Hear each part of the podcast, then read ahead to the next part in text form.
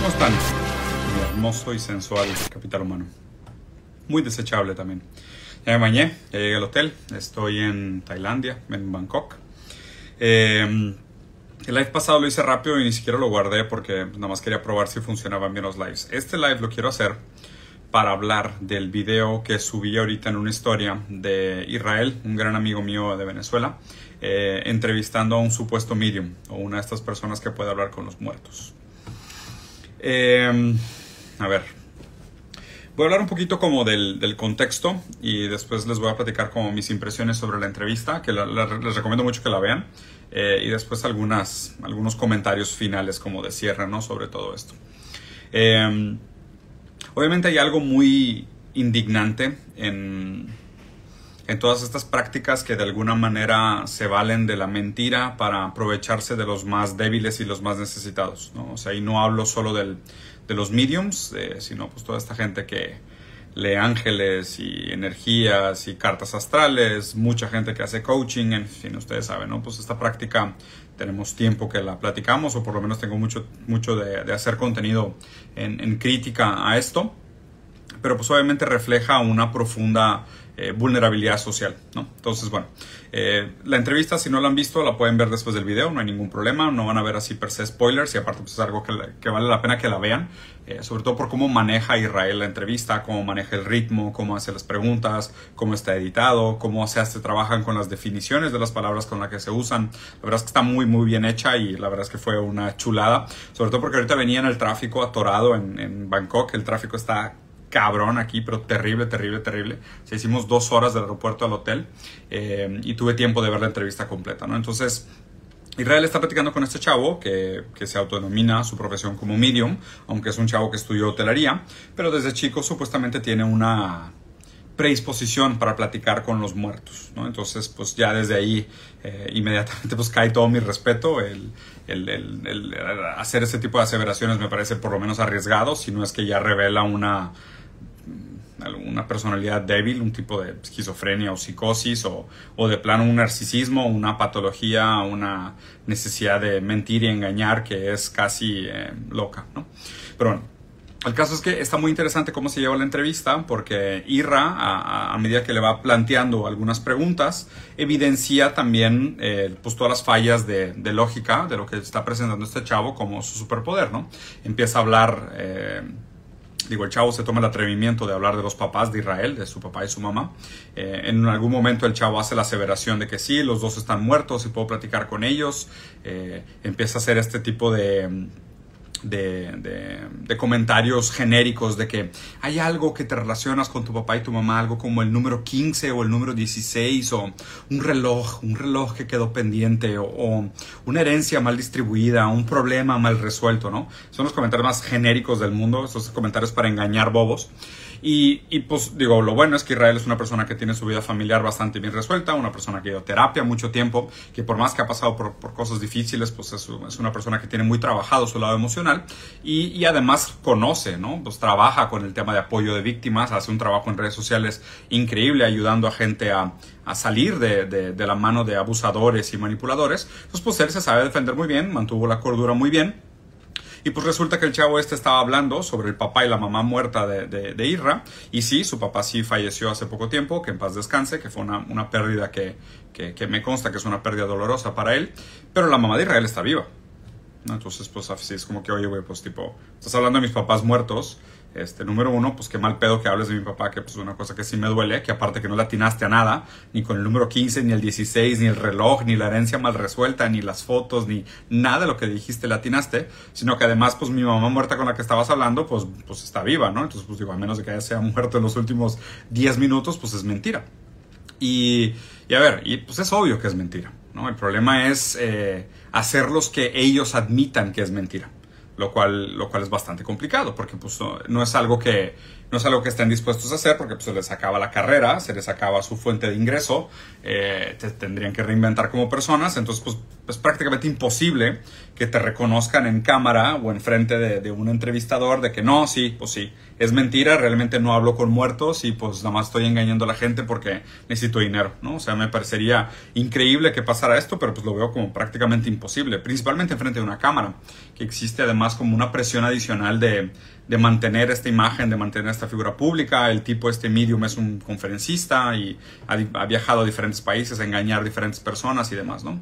Eh, Dejando fuera la entrevista, que de nuevo les, recomiendo que la vayan a ver porque está muy bien estructurada y aparte está bastante divertida, está, está muy bien llevada. Me dio muchos desrabús de mi, de mi plática en su momento, el debate con, con Carlos Muñoz. Eh, a diferencia, me parece que, que, que pudo mantener la, la, cordura un poco mejor que yo, fue más prudente, más, más educado. Yo creo que yo perdí la paciencia un poco más rápido. Eh, pero me recordó mucho como estas trampas retóricas, el saber que estás hablando con una persona que, pues no todos los comentarios los hace de buena fe y, como que quedar orillado en ese, en ese contexto y no, no, está, no, está, no está padre, ¿no? Y, a fin de cuentas, después del debate, le escribí a Ira, pues amigo mío, estamos hablando por, por WhatsApp, y le digo, güey, o sea, pues casi creo podríamos hacer un equipo de desmontar charlatanes y vendehumos, ¿no? Y, me acordé de ese sentimiento que tuve justo después del, primer debate, ¿no? Cuando salió, no, pues ahora habla con no sé quién, y ahora entrevista no sé quién, y ahora debate con no sé quién, y ahora chingate no sé quién. Y, realmente, me, o sea, número uno, no, no, me encanta el formato, o sea, sí me parece un formato muy... Eh, que se presta mucho al, conflicto, y digo, yo, y hablando más de mí, por mí, mi forma de ser, yo creo que no no tengo ese tipo de, temple como para tener ese tipo de conversaciones y tener la paciencia necesaria para, para escuchar a esos charlatanes decir mentiras descaradas o hacer argumentos completamente fantásticos y, tener la paciencia de estar ahí con ellos y darles por su lado, la verdad es que no se me da, pierdo la paciencia muy rápido. Pero no solo eso, sino que acaba siendo un tratamiento sintomático, ¿no? Porque lo grave de esto es que estos, estos abusadores, estos mediums, lectores de cartas astrales y de ángeles y estos coachings manipulativos y terapias de biodecodificación y todas estas mamadas, em, y a ver, y también hay algunos psicólogos que son sumamente abusivos y hay algunos psicoanalistas que son pésimos en su profesión, que a lo mejor son la excepción a la regla, pero los hay. Eh, el tema de esta gente es que digo, ellos de por sí son en, su mayoría unos perversos, ¿no? Que es algo que se nota.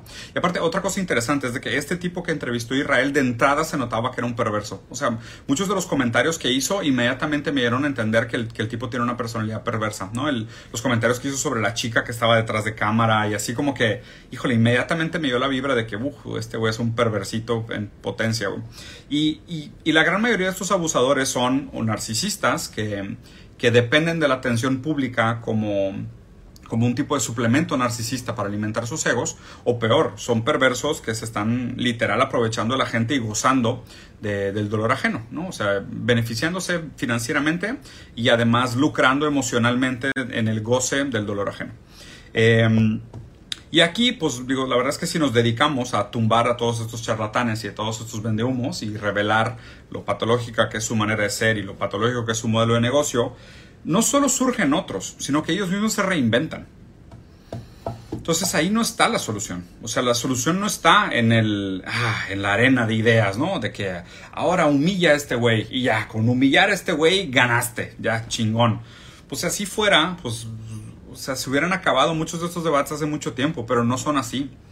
Mientras sigue existiendo gente vulnerable que tenga esos sesgos cognitivos, esos eh, sesgos de confirmación, eh, sesgos de falacia narrativa, de balanza moral, eh, mientras seamos susceptibles a esos sesgos cognitivos, va a haber gente manipuladora que va a encontrar la manera de aprovecharse esos sesgos para ganar dinero.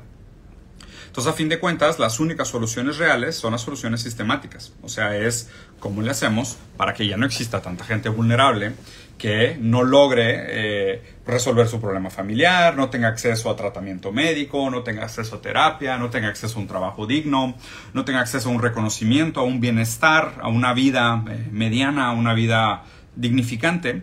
Eh, pues, o sea, mientras esa gente esté así, en esas condiciones miserables materiales, pues son susceptibles a todo este tipo de patanes, perversos, charlatanes, vendehumos, engañadores, lo que tú quieras. O sea, lo, que tenemos que hacer, la única manera que, puedo pensar de realmente solucionar estos problemas, es a través de cambios sistemáticos en las condiciones materiales. Porque si la gente no estuviera tan desesperada, eh, no caería tan fácil en estos engaños. Y, es raro aquí porque pues inclusive pudiéramos pensar de que, bueno, pues que a lo mejor se pueden ensandwichar, ¿no? O sea, puedes hacer las dos cosas.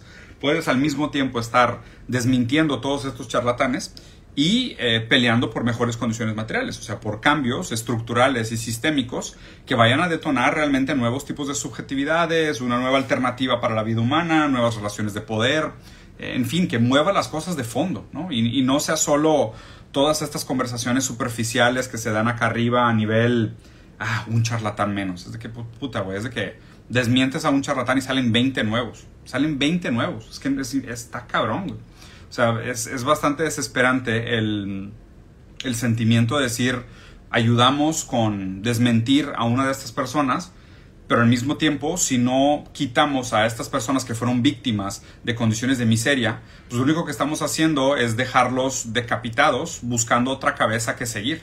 Entonces, eh, a lo mejor sí habría que hacer las dos cosas, es desmentir los charlatanes a medida que se vuelven demasiado famosos, demasiado nefastos, y poco a poco ir buscando los cambios sistemáticos estructurales que son los únicos que realmente van a tener un, impacto sobre esto. ¿no?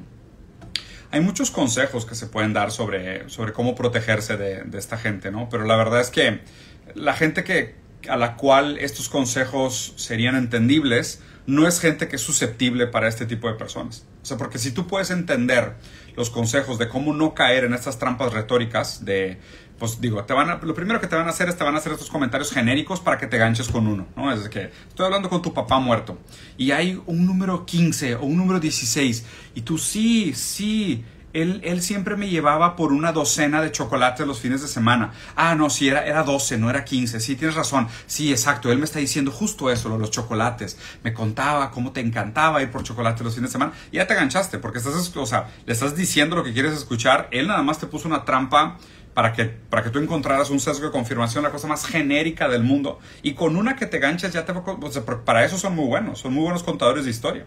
Y como mucha gente está tan desesperada por encontrar algún tipo de reconciliación familiar o reivindicar algún problema materno paterno, pues cualquier excusa va a ser buena para encontrarte reflejado en tu signo, en unas piedritas que cayeron, en unos huesitos, en unas cartas de tarot o en, un medium o lo que sea. O sea, por eso somos tan susceptibles. Por eso digo de que dar consejos para que la gente se proteja de estas trampas semánticas no sirve tanto porque ya existe la predisposición y contra la predisposición los consejos son muy inútiles. Es muy difícil que la gente realmente logre darse cuenta de sus sesgos cognitivos. Entonces, solo a través de los cambios sistemáticos para que no tuvieras esos sesgos tan vulnerables, es que realmente pues, no caerías en ese tipo de cosas. O sea, lo ideal sería de que, oye, pues, ¿cómo evitar que la gente caiga en mano de vendehumos? Pues a lo mejor, pues, si tienes problemas emocionales, ve a terapia. Pero lo cual la gran mayoría de la población te va a decir terapia. ¿Sabes cuánto cuesta un psicoanalista? O sea, no sé, 60, 100 dólares por hora, y la gran mayoría de la gente no siquiera puede, no puede pagar eso. Entonces, ahí es donde te das cuenta que el, que el agujero está más abajo, ¿no? O sea, que el problema es mucho más complejo que, que simplemente quitar estos parches, porque a fin de cuentas todos estos gurús y coaches y lectores y mediums y lo que tú quieras son parches, pero que están, que están tapando un problema. El problema que están tapando es la falta de una vida digna, la falta de servicios eh, de salud eh, emocional, de salud mental, eh, la, destrucción de la fibra social, la precarización de las condiciones laborales, la precarización de los vínculos humanos, la victoria del individualismo sobre el colectivismo, el abandono, el sentimiento de soledad, la falta de propósito. O sea que todos estos son síntomas del capitalismo tardío. O sea, es, lo siento mucho sonar como, como, como radio descompuesta, pero esa es la verdad. Son síntomas del, capitalismo tardío. Y, y, mientras no se resuelvan las condiciones estructurales del capitalismo tardío y las relaciones de poder del capitalismo tardío, va a seguir habiendo una cantidad absurda de gente vulnerable para todo este tipo de trampas. Y estas trampas no son nuevas, tienen pues, mucho tiempo existiendo, solo toman formas diferentes para aprovecharse de toda esta gente que está en condiciones de vulnerabilidad. Pero bueno, eh, voy a contestar un par de preguntas. Si tienen preguntas sobre el tema específicamente, pónganlas ahí en la cajita. La verdad es que me acabo de bañar, me bañé bastante rápido. Como pueden ver, mi barba y mi pelo están medio fuera de control porque no me he cortado ni la barba ni el pelo en más de un mes en todo este viaje, que ha sido bastante cansado, pero la verdad es que estoy bastante satisfecho con el resultado y con lo que está sucediendo, está, está muy chingón. Eh, aquí en Tailandia vamos a ver dos historias que se ven chidas, ya les, platicaré más a detalle, pero bueno, vamos a ver qué preguntas hay acá en la cajita. A ver, questions. Eh, ¿Qué piensas sobre el nuevo presidente de Colombia? Digo, yo, yo expresé mi, mi, mi, apoyo por Gustavo Petro en su momento, cuando estaba en campaña todavía. Yo me parecía una mejor alternativa que, que su contraparte.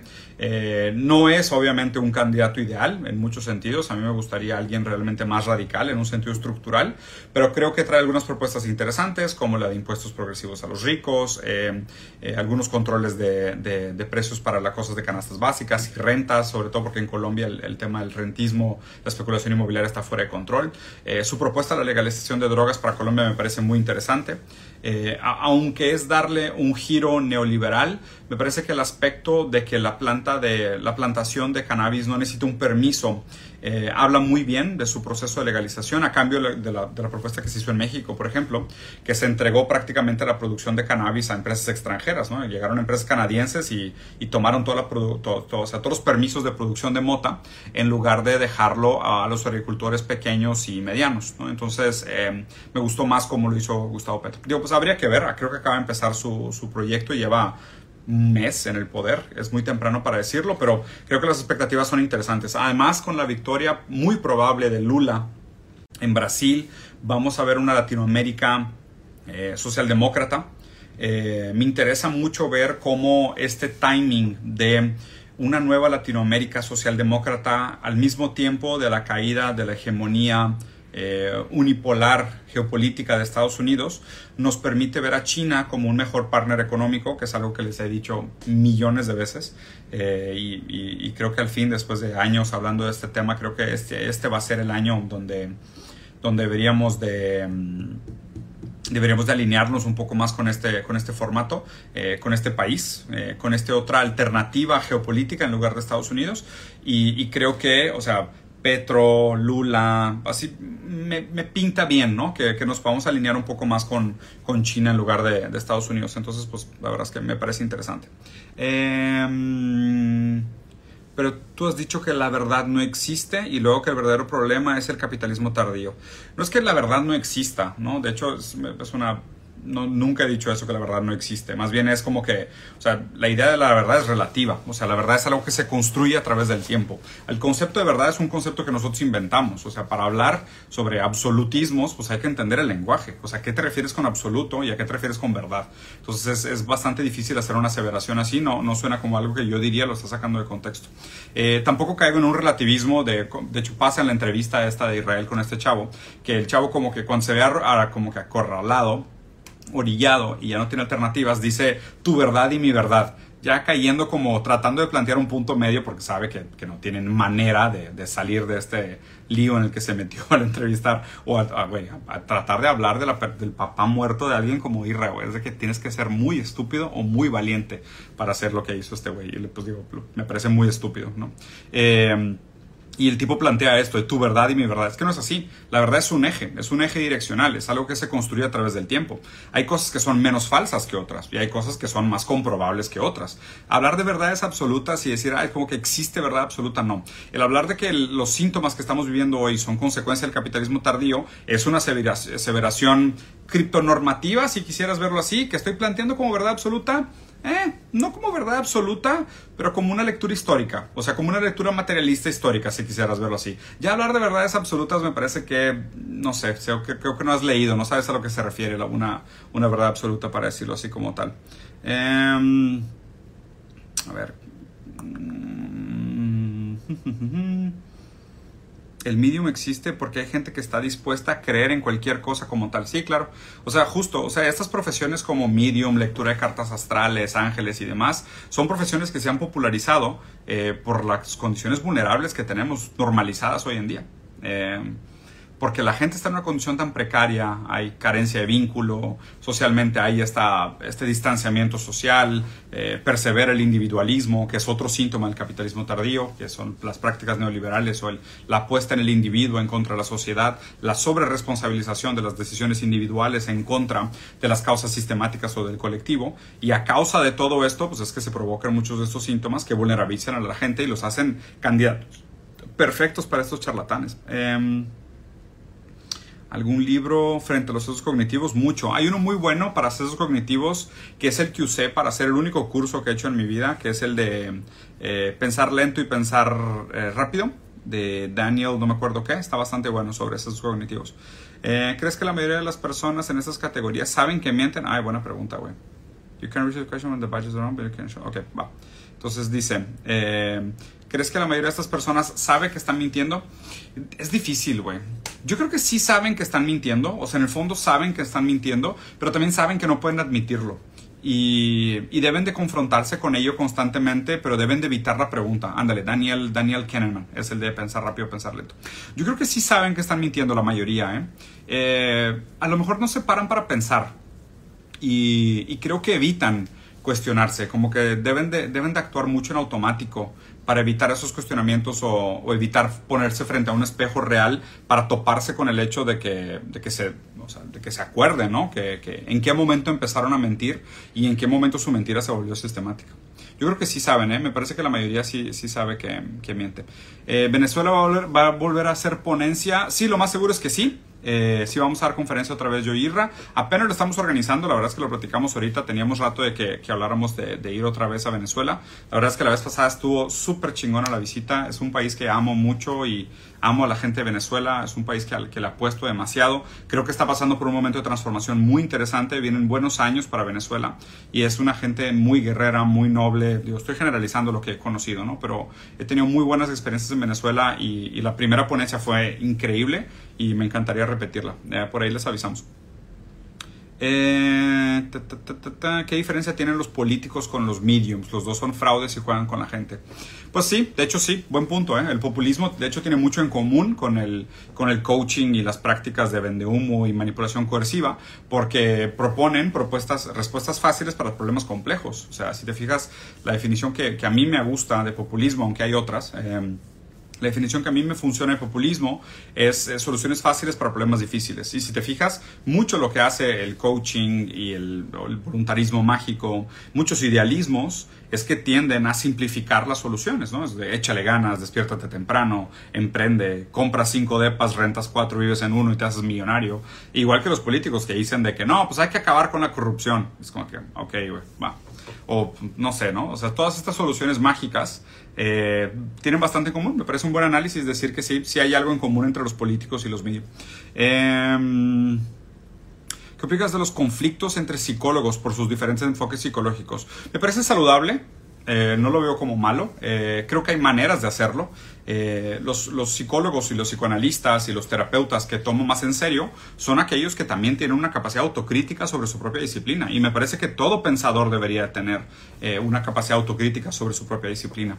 Que, que aquellos que, que, se acaban volviendo más dogmáticos y más cerrados sobre su propia disciplina acaban revelando una fragilidad. Entonces, mientras más abiertas estén las disciplinas a la, al interanálisis, a hacer, a hacer a, recibir críticas interdisciplinarias, pues más ricos se vuelven. De hecho, la ciencia también, por más que exista una cierta tendencia a un cientificismo matemático, objetivista, que, me parece peligroso, la ciencia que me gusta es aquella ciencia que constantemente está volcada sobre sí misma en duda. Eh, o sea, la ciencia que regresa a la filosofía, la ciencia que, que regresa a sus fundamentos. O sea, esas, esas son realmente las, las, disciplinas que sobreviven la prueba del tiempo, son aquellas que están dispuestas a, a, criticarse a sí mismas. Entonces, lo veo bastante saludable. ¿Te estás volviendo a quedar calvo? Sí, la verdad es que este viaje, este viaje me ha quitado bastante cabello y me ha subido un par de kilos. El estilo de vida no me favorece. Libros de economía que, que recomiendes, además de Varoufakis, Piketty, etc. Pues mira, o sea, yo creo que hay que leer todos los clásicos. En su momento leí Adam Smith y leí, aunque me arrepiento, pero leí parte de Mises, leí Rothbard. Eh, ¿Qué más? Leí otras críticas económicas de Ricardo. En fin, hubo una época que estaba muy clavado con el tema de economía, que sí leía todas las escuelas de economía. Eh, pero te soy sincero, a mí me parece que, y va a sonar como teléfono descompuesto, pero hay que leer a Marx. O sea, Marx es imperdible, hay que leerlo. O sea, su crítica al capital sigue siendo la crítica más vigente y después de leer a Marx hay que leer a Lenin, porque Lenin actualiza la crítica marxista al capital a la etapa imperialista del capitalismo. Entonces, o sea, si quieres realmente entender, hay que leer a esos dos sí o sí, y si no has leído el otro lado, hay que leer el otro lado también para entender cuáles son los contraargumentos. Um, a ver, a ver, a ver, a ver, aquí hay muchas. Mm. ¿Crees que escala el conflicto de Taiwán y China? Híjole, Depende a qué te refieres con escale.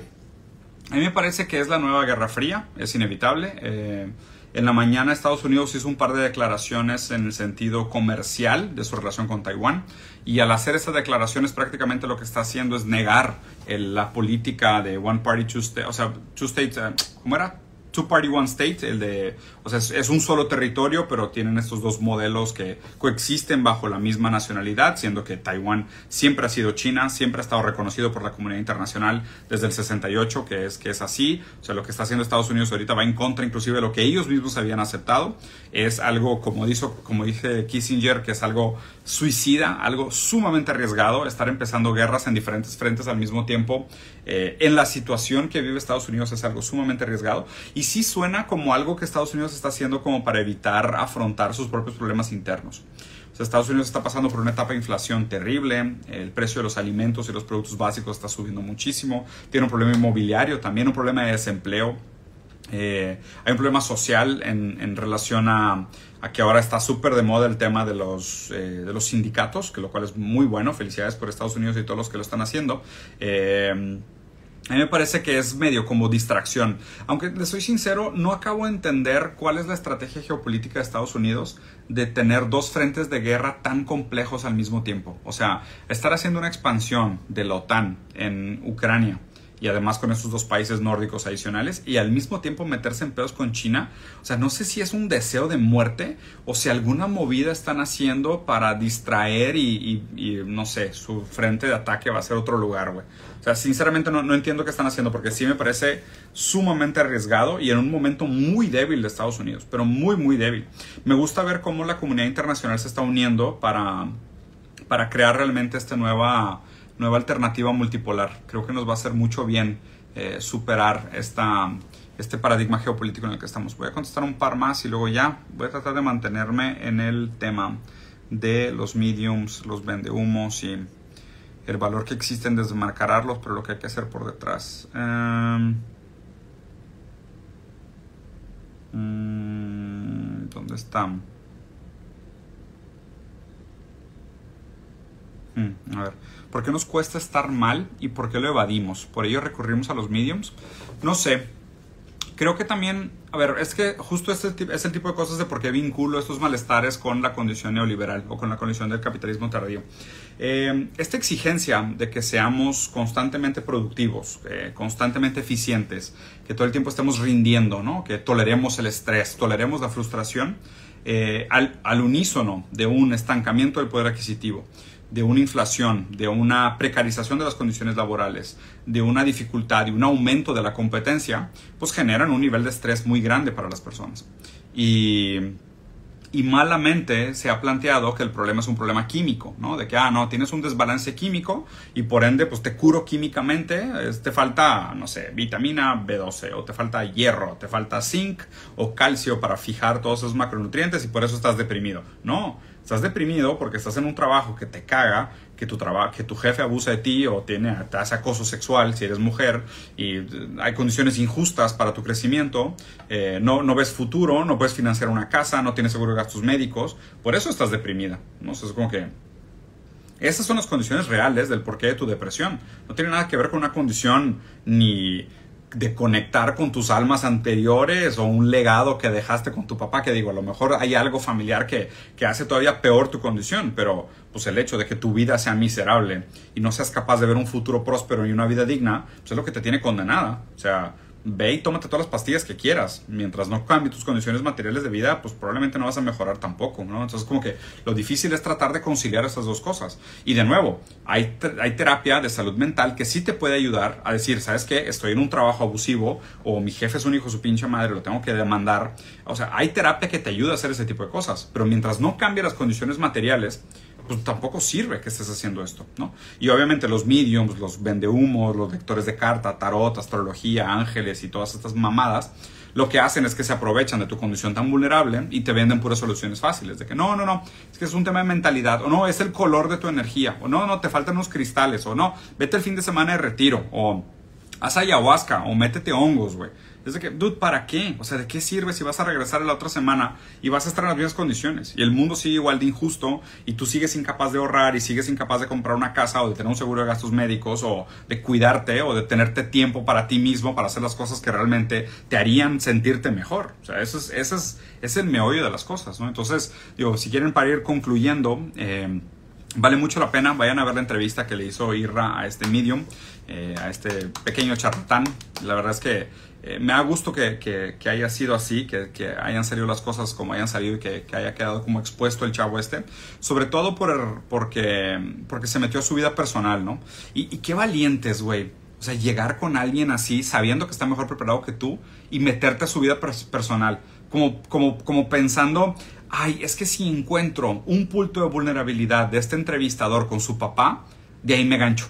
Y si él me cree una, ya de ahí voy a construir toda una bola de mentiras. Pero pues qué bueno que Irra de nuevo es una persona no solo muy preparada, sino que va a terapia y, tiene, tiene una vida sentimental también bastante bien resuelta que no cayó, ¿no? O sea, que pudo mantener la calma, separar las cosas, evidenciar la sanda de estupideces que le estaba diciendo el tipo este para tratar de, de gancharlo y no caer, ¿no? Ojalá y todos tuviéramos la, la capacidad del ese histórico, esas condiciones materiales, esa preparación para no ser, sentirse tan vulnerable como para tener que caer en los engaños de esta gente. Y, y, la gran conclusión es que lo que tenemos que luchar, lo que tenemos que hacer es buscar cambiar las condiciones materiales para que la gente tenga una vida digna. Y a través de esta vida digna no sean tan susceptibles a caer en las mentiras y en los engaños de estos charlatanes. Pero bueno, eso es. Los voy a dejar por aquí. Voy a tratar de descansar un rato porque acá son las 10.50 de la mañana. Para ustedes en México o en Latinoamérica deben de ser casi las 11 de la noche. Acá apenas es de día. voy a descansar un poco, tirarme la cama un ratito, a ver si hago ejercicio. Y luego a las 3 de la tarde salgo a grabar otra vez hasta la noche. Y mañana a las 4 de la mañana me voy a Phuket. Es una isla muy bonita que está aquí cerca, pero la despertada a las 4 de la mañana me tiene muy preocupado. Y el domingo me voy a Corea. Ya casi se acaba este segundo viaje. Muy bien, ya les contaré. Cuídense, capitán humano. Desechable, hermoso, sensual, pero sumamente desechable. Proletarios, estudiar, educar, organizar y radicalizar es lo que tenemos que hacer. Cuídense.